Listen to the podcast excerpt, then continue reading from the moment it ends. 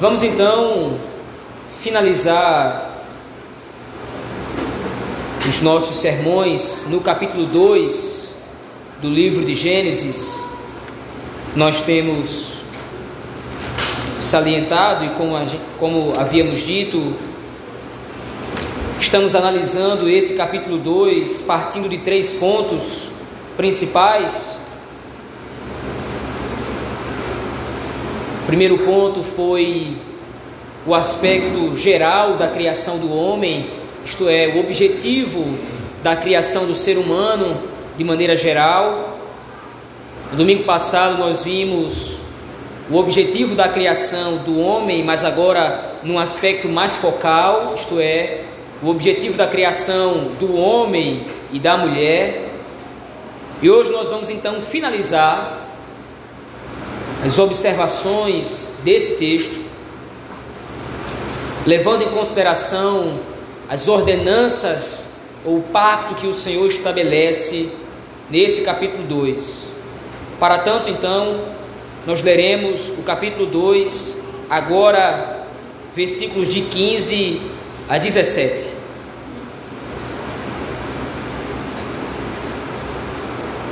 Gênesis capítulo 2, desta feita apenas o versículo de 15, os versículos de 15 a 17.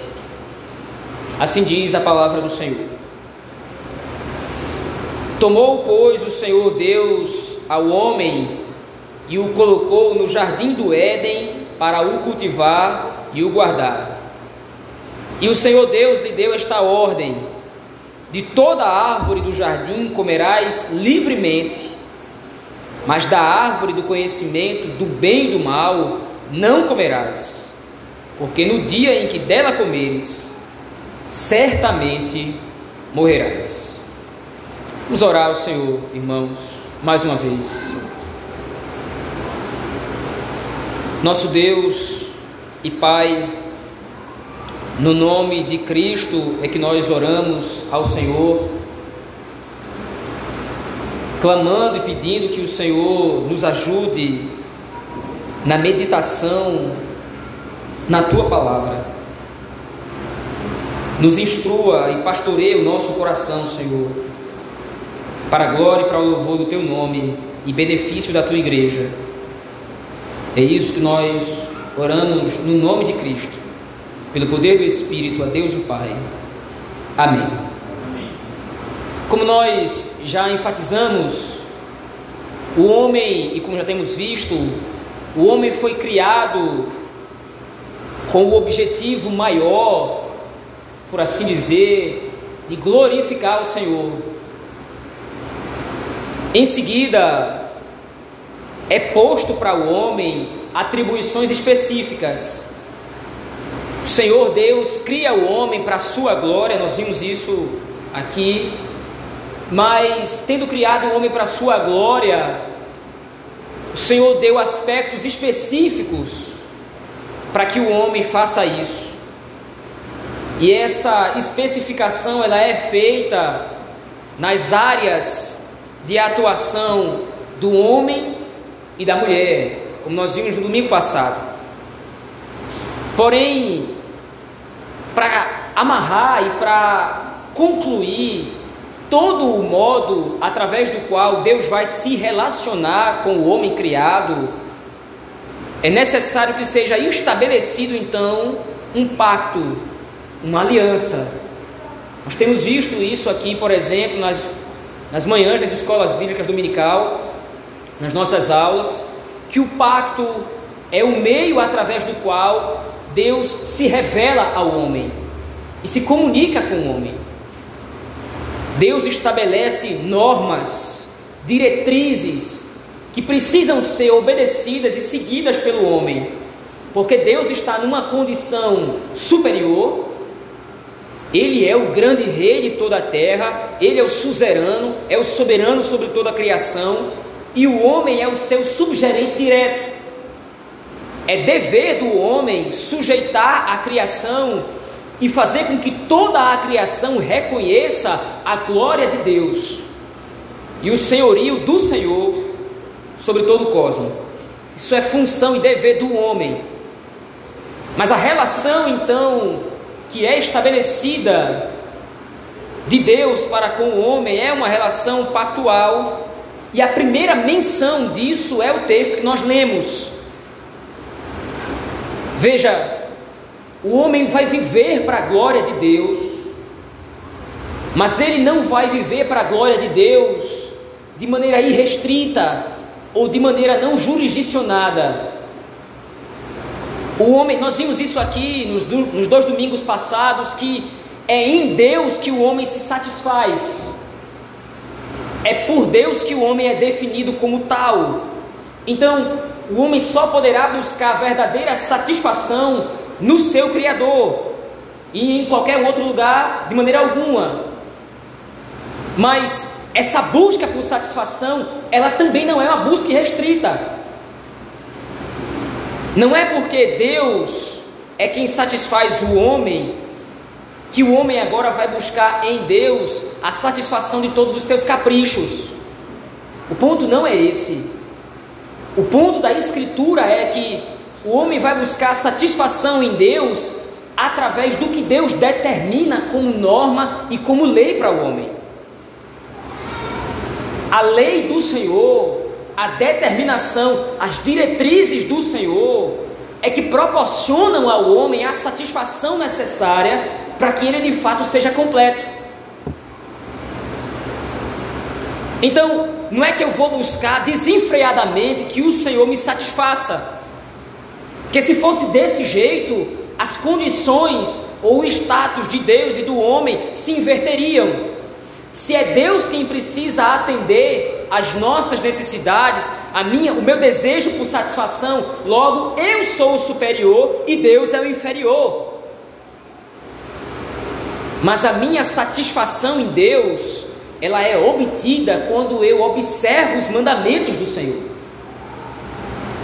Eu não posso glorificar a Deus da maneira que eu quero.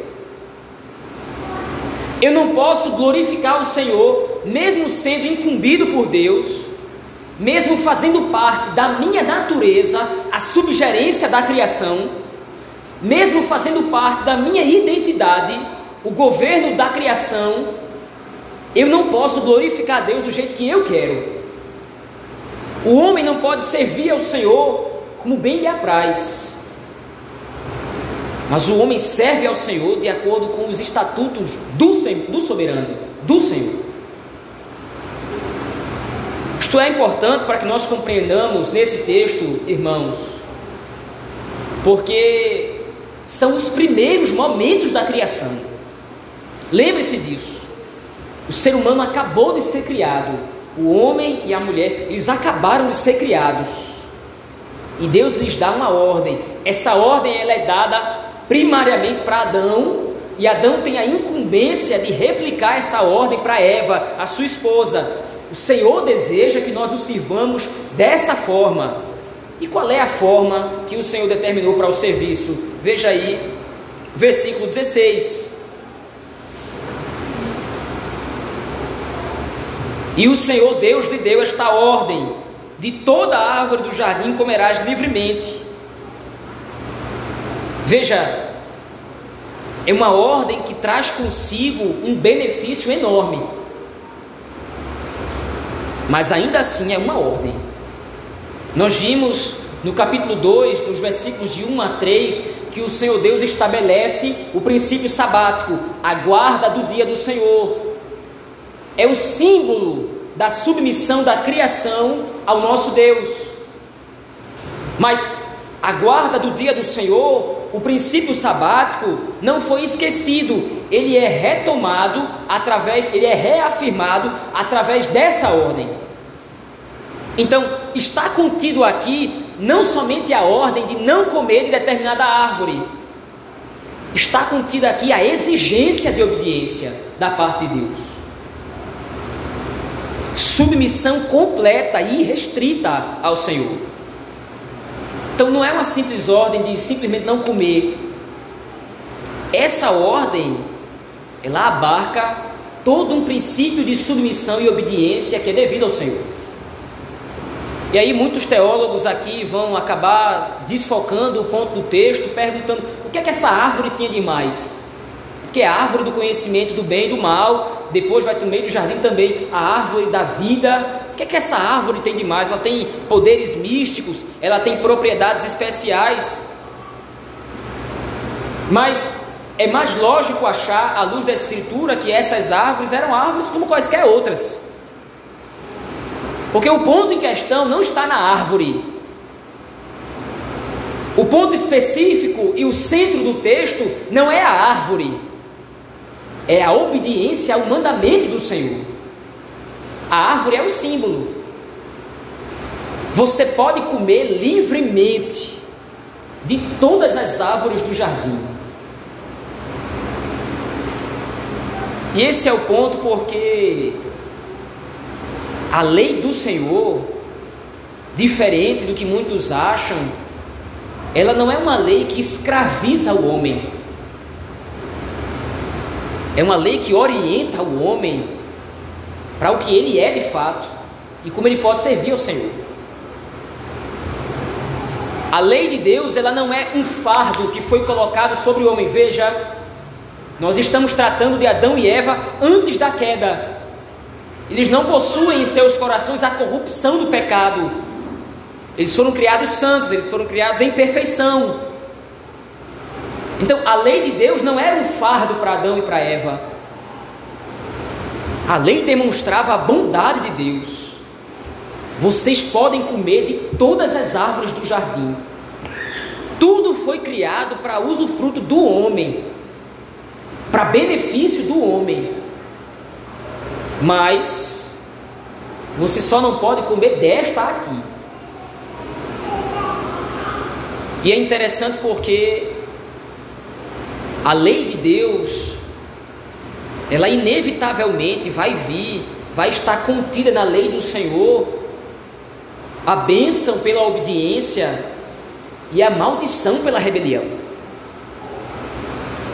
É o trato que é o trato do Senhor Deus com o homem neste princípio que é exigido de Adão. E veja, o Senhor nosso Deus não é um Deus injusto e mau e perverso que faz uma existência sem dar condições para que o homem possa fazê-lo. Em si, Adão tinha todo, tudo que era necessário, todo instrumento cognitivo, espiritual, todo instrumento biológico necessário para que pudesse obedecer ao Senhor o discernimento necessário para saber que essa ordem ela está sendo dada não para a morte, não para a escravização, mas para benefício de Adão e de toda a criação, consequentemente. Mas nós vamos ver à luz do capítulo 3 que o problema não é a lei de Deus, mas o pecado original da raça humana é descontentamento com a lei do Senhor. A percepção de Adão, quando foi corrompido pela tentação de Satanás, o problema de Adão foi deixar de ver na lei de Deus o contentamento para a sua vida, foi deixar de buscar satisfação na lei do Senhor. E ele volta assim então para os benefícios fora da lei de Deus. Benefícios. Veja, nós estamos tratando aqui do começo da criação, milênios atrás. Mas a natureza corrompida, a natureza pecaminosa, nos faz replicar a mesma atitude de Adão em Gênesis 3. E qual é o ponto? O que é que nos move a pecar muitas vezes? É achar que a lei de Deus não nos fornece a felicidade, a satisfação necessária ou a satisfação, a felicidade que nós desejaríamos ou desejamos. A tentação do nosso coração consiste em buscar noutras fontes a satisfação que somente a palavra do Senhor, que somente a lei de Deus nos dá. nós começamos a olhar para outras coisas. Os nossos olhos se voltam para as coisas desse mundo, os nossos olhos se voltam para nós mesmos. E de repente, não é mais a lei de Deus que nos satisfaz. Mas veja, é mais específico do que isso. Não é que é somente que a lei de Deus não me satisfaz, é que nós começamos a apontar defeitos na lei de Deus. É essa, essa vai ser a proposta de Satanás. De repente, a ótica humana corrompida, caída, inverte a ordem das coisas. É exatamente o que vai acontecer no capítulo 3. Nós vimos isso hoje pela manhã, rapidamente. A proposta de Satanás é: é verdade que vocês não podem comer de nenhuma árvore? Ora, isso é ridículo. Porque as, árvores do jardim foram dadas ao homem para sustento do homem. Deus criou a criação e as árvores do jardim. Tudo foi criado para o sustento do homem, para que o homem pudesse se beneficiar disso. Então a proposta é ridícula. Como assim Deus disse que nós não podemos comer de nenhuma árvore? Mas apesar de ser uma proposta ridícula, ela fisgou o coração de Eva e o coração de Adão. Mas qual é o ponto especificamente? É a lei de Deus. A lei de Deus está contra vocês. A lei de Deus está privando vocês de uma satisfação maior. A lei de Deus está privando vocês de algo muito maior. E qual é a proposta em seguida? Vocês serão como Deus. Deus privou vocês, Ele escravizou vocês a uma condição inferior, mas vocês podem ter acesso a algo muito maior. E é nesse momento que Adão e Eva então se rebelam contra o Senhor. Observe isso. O descontentamento na lei de Deus, o descontentamento na palavra do Senhor, vai me levar inevitavelmente a me rebelar contra Ele. Se eu não tenho claro na minha mente e no meu coração que a lei de Deus em Cristo Jesus ela não está mais contra mim, mas ela está agora ao meu favor. Se isso não está claro para mim, eu inevitavelmente eu vou desejar outras coisas ilícitas, contrárias à lei de Deus. E desejando essas outras coisas, eu vou naturalmente me rebelar contra Deus, contra as suas ordens.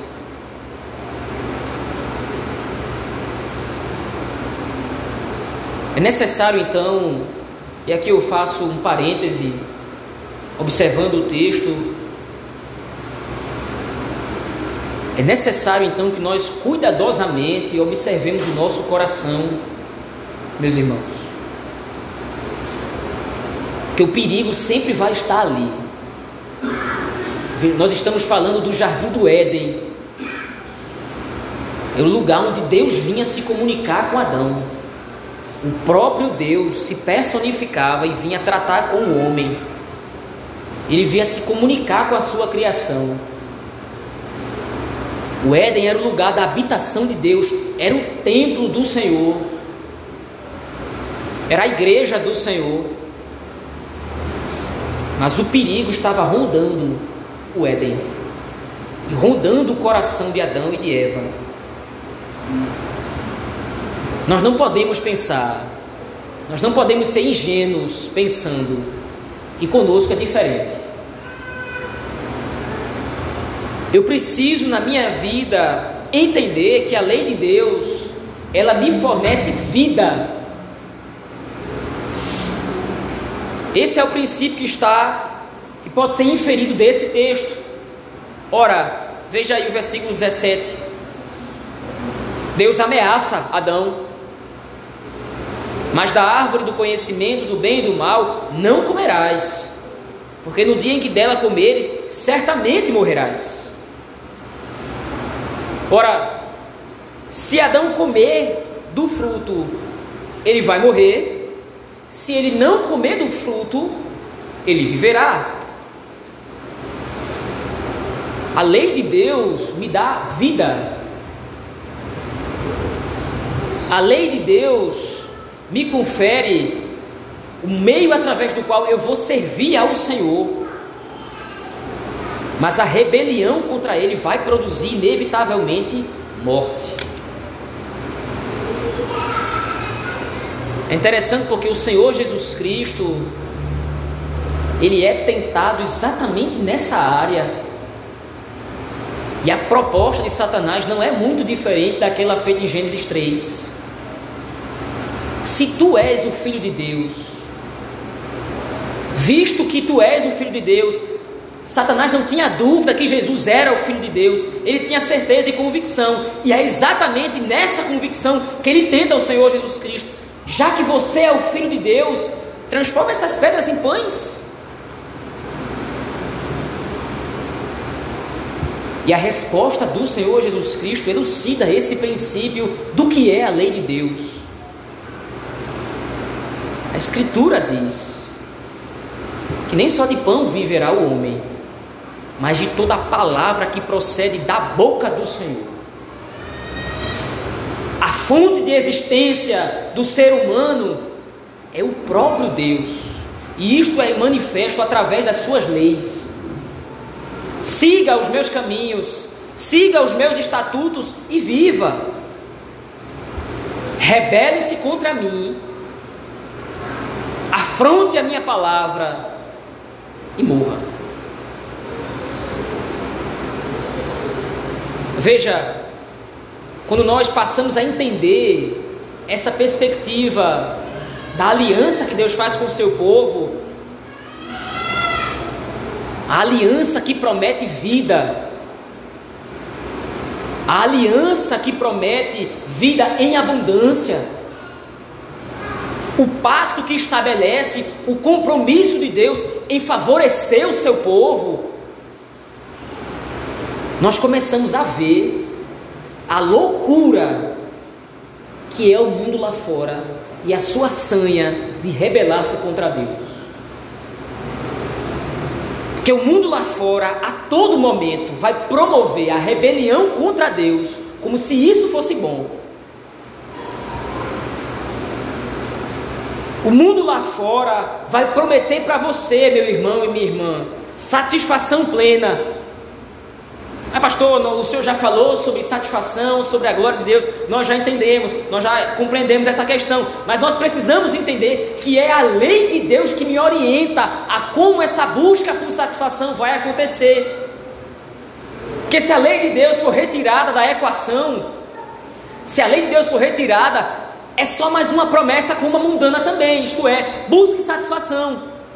Deus é só mais uma alternativa de satisfação, dentre tantas que nós podemos optar e escolher. Mas à luz da lei de Deus e da palavra do Senhor, só existe um caminho para a verdadeira satisfação: é a glória de Deus através dos seus estatutos, através dos seus mandamentos.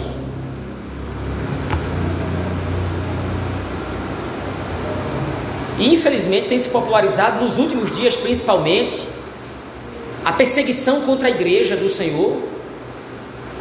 E agora, com esse negócio de pandemia e de vírus e, e a discussão sobre é, propagação do vírus, aí agora os olhos do Supremo Tribunal Federal se voltam para a igreja do Senhor. Ó, tá vendo? A ameaça vem de lá.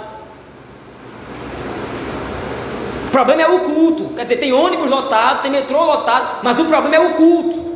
Mas o ponto que eu quero chegar é: agora toda a sociedade também se volta contra a igreja do Senhor, e a igreja do Senhor agora é o problema. E quais são os argumentos? Quais são os argumentos a despeito dessa questão de culto? Quais são os argumentos? A igreja aprisiona. A, a igreja escraviza. Os pastores escravizam, como se a gente fizesse alguma coisa em nós mesmos como se a gente tivesse poder para alguma coisa. Mas a igreja escraviza o homem. A religião é o ópio do povo. O que são essas coisas? O que são essas manifestações? É a busca do homem por se rebelar contra Deus, voltando-se contra a sua lei, contra os seus mandamentos, contra os seus estatutos.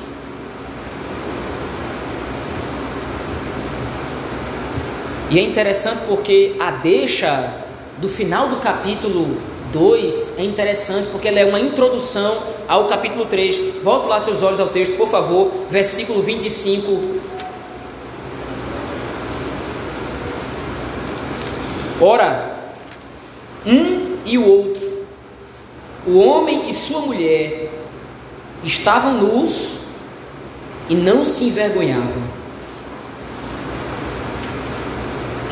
Interessante isso porque no final da narrativa, narrativa do capítulo 3, quando o pecado adentra o coração, consumando, quando Adão e Eva consumam o pecado, e quando a natureza corrompida adentra no coração do, do homem, a primeira coisa que eles constatam é: nós estamos nus.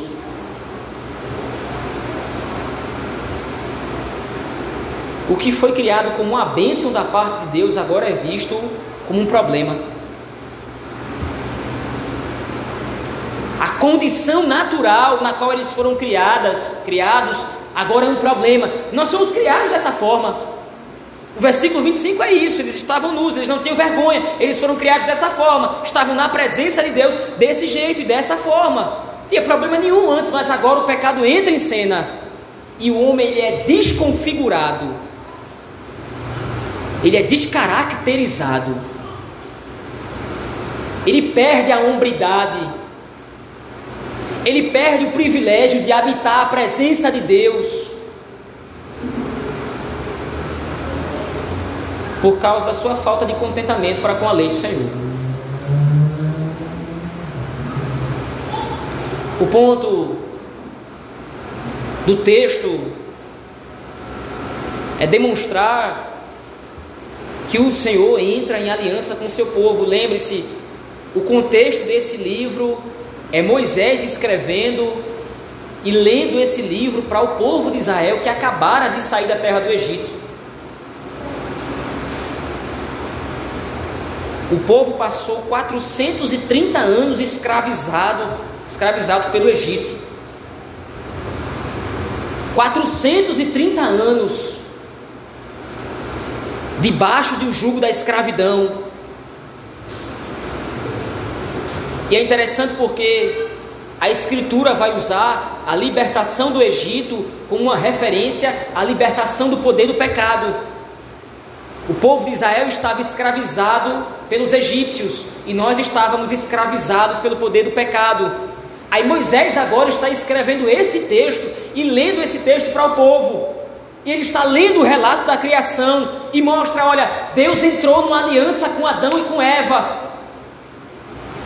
Deus entrou numa aliança com o seu povo, ele entrou numa aliança com o homem, ele deu ao homem tudo que era bom, tudo que era agradável aos olhos, o Senhor entregou para benefício do homem.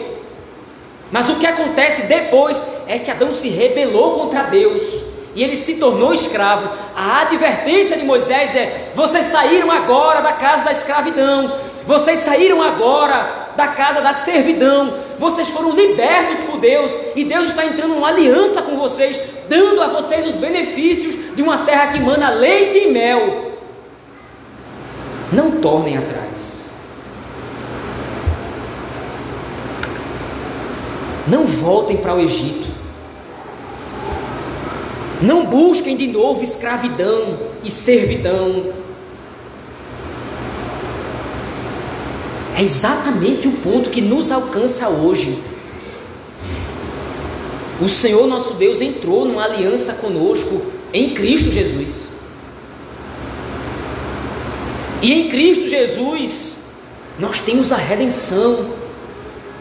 Em Cristo Jesus nós temos a salvação. Nós temos a vida eterna e vida abundante com Cristo. Nós fomos libertos do poder do pecado, nós fomos libertos da casa da servidão, da casa da escravidão. A lei que antes nos condenava por causa dos nossos pecados, oriundo da queda de Adão, do fracasso de Adão. A lei que antes nos condenava, agora é nossa aliada, agora ela está ao nosso favor. Não volte para o Egito. Não se rebele contra o Senhor. Ame a lei de Deus. Guarde as palavras do Senhor no seu coração. Porque são as palavras que vão lhe dar vida.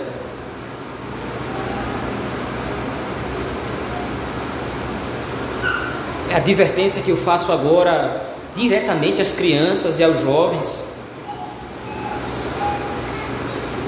Às vezes as, as palavras dos pais parecem nos privar de alguma coisa. As palavras dos nossos pais nos parecem privar, mas eu queria tanto fazer, parece ser tão bom. Não é privação, é orientação para a vida.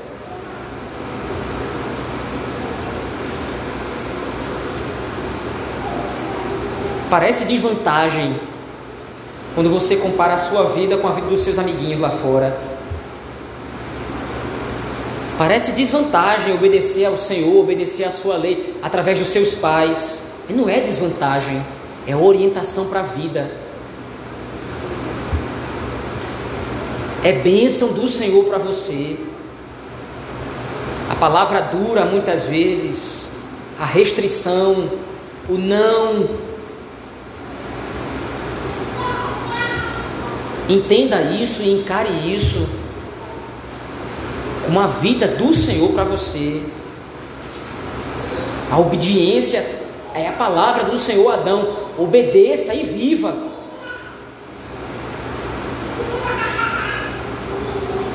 Mas a mesma advertência feita às crianças e aos adolescentes aqui é feita para nós também. Como disse o mundo lá fora tenta deturpar a imagem que nós temos da palavra do Senhor.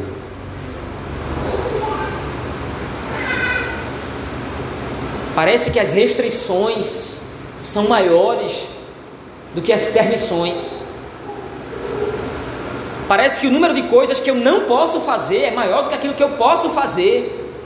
Como se a minha liberdade consistisse naquilo que eu posso fazer. Para eu ser livre de fato, eu preciso estar fazendo tudo o que eu quero, mas não é isso. Em momento nenhum da Escritura foi prometido para o homem autonomia. Em momento nenhum da Escritura foi prometido para o homem que ele vai viver de maneira irrestrita. Pronto, agora você é livre, você faz o que você quiser. E a demonstração clara disso é esse texto que nós lemos. A liberdade que a Escritura nos promete é a libertação do poder do pecado.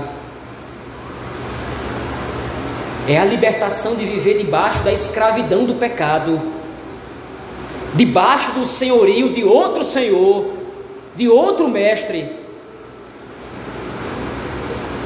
A liberdade que as Escrituras nos dão é a libertação do poder das trevas e poder nos voltar a servir o Senhor nosso Deus, como foi ordenado.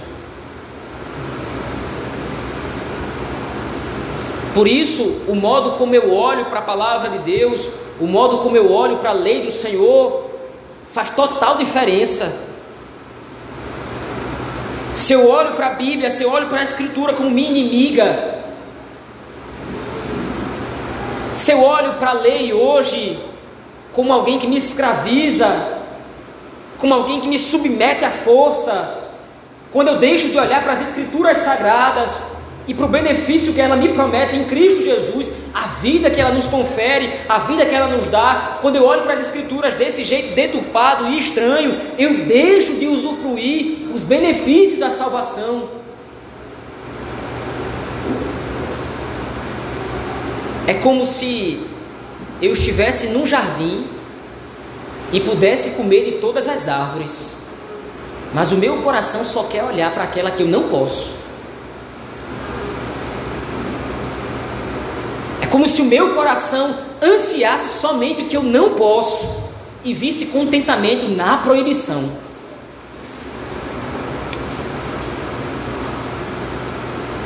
Necessário que nós entendamos benefício da lei do Senhor em Cristo Jesus. Ela nos mostra o caminho de volta. Ela nos mostra a reconstrução. Adão destruiu, Adão faliu, Adão caiu, mas Cristo obedeceu. Adão é tentado no jardim e cai e falha.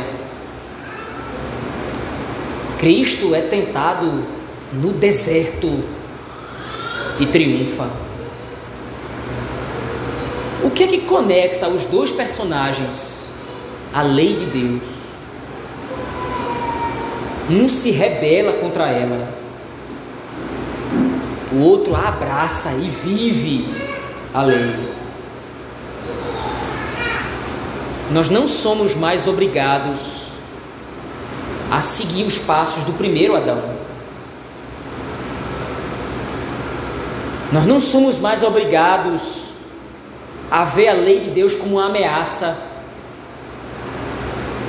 Agora nós fomos libertos da escravidão. Agora eu posso amar a lei de Deus e posso usufruir de todos os benefícios que ela reserva para mim. Mas não somente isso, eu tenho ao meu favor agora a didática de Deus aplicada à sua lei.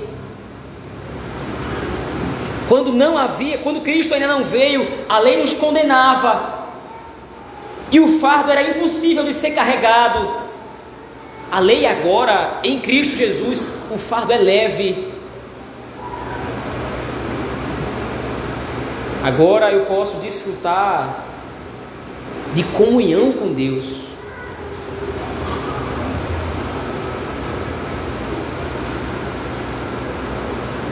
Meus irmãos, certamente, à luz do texto de Gênesis capítulo 2, versículos 15 a 17, nós entendemos que a aliança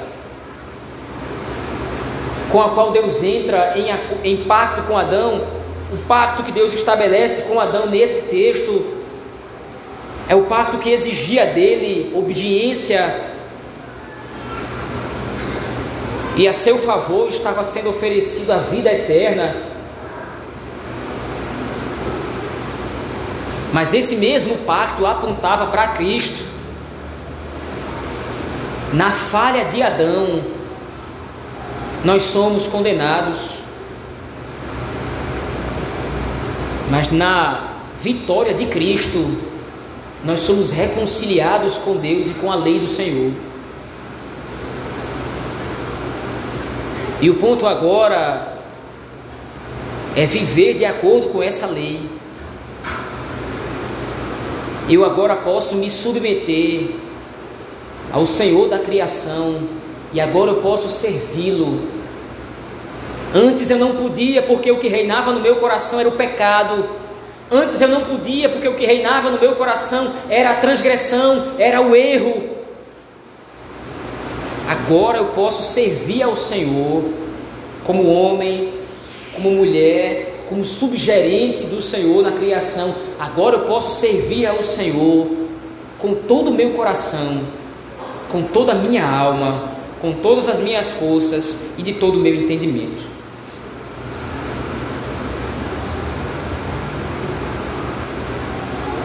Que nós possamos, em primeiro lugar, entender que, tendo sido criados por Deus, toda a nossa razão de ser está no próprio Deus. E nós só encontraremos verdadeira paz e satisfação em Deus, obedecendo os seus mandamentos. Através da lei do Senhor, eu não tenho do que me envergonhar. Na lei do Senhor, eu não tenho do que me constranger. O mundo lá fora tenta me fazer pensar dessa forma, tenta me fazer ver a lei de Deus como inimiga, como alguém que me escraviza. Mas através da palavra do Senhor, eu sei que a lei de Deus não me envergonha. Em Cristo Jesus eu não sou mais envergonhado, eu não sou mais constrangido. Em Cristo Jesus, a lei do Senhor agora me mostra a glória do reino dos céus e os seus benefícios para a minha vida. Não é um caminho de dor e lamento. Esse caminho era o caminho do pecado, era o caminho da rebelião. O caminho agora é de paz com Deus em Cristo Jesus. O caminho agora é de orientação na lei de Deus. O caminho agora é estando aliado com Deus,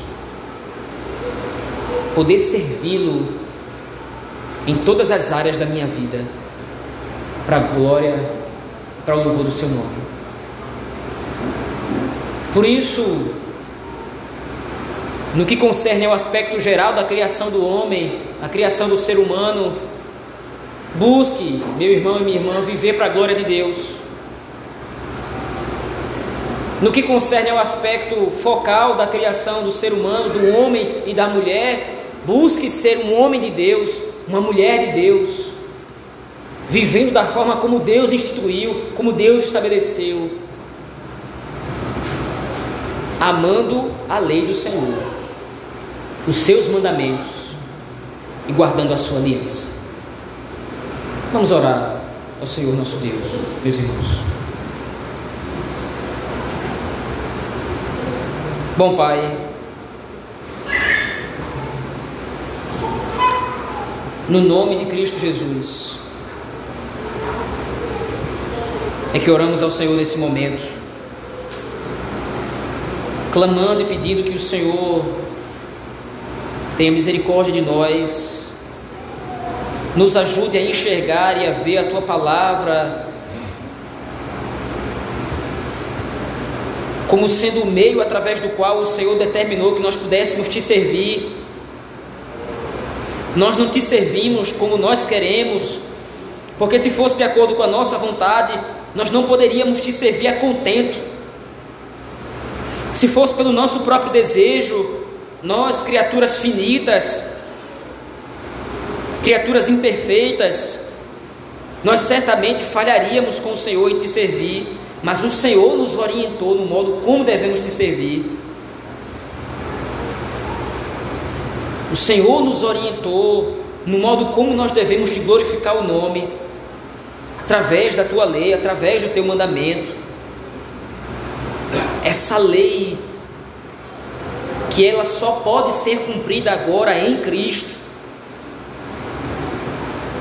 Essa lei que não é mais minha inimiga, não é mais minha adversária, não é mais nossa adversária, não é mais nossa inimiga, é nossa aliada. E nos fazer viver para a tua honra e para a tua glória.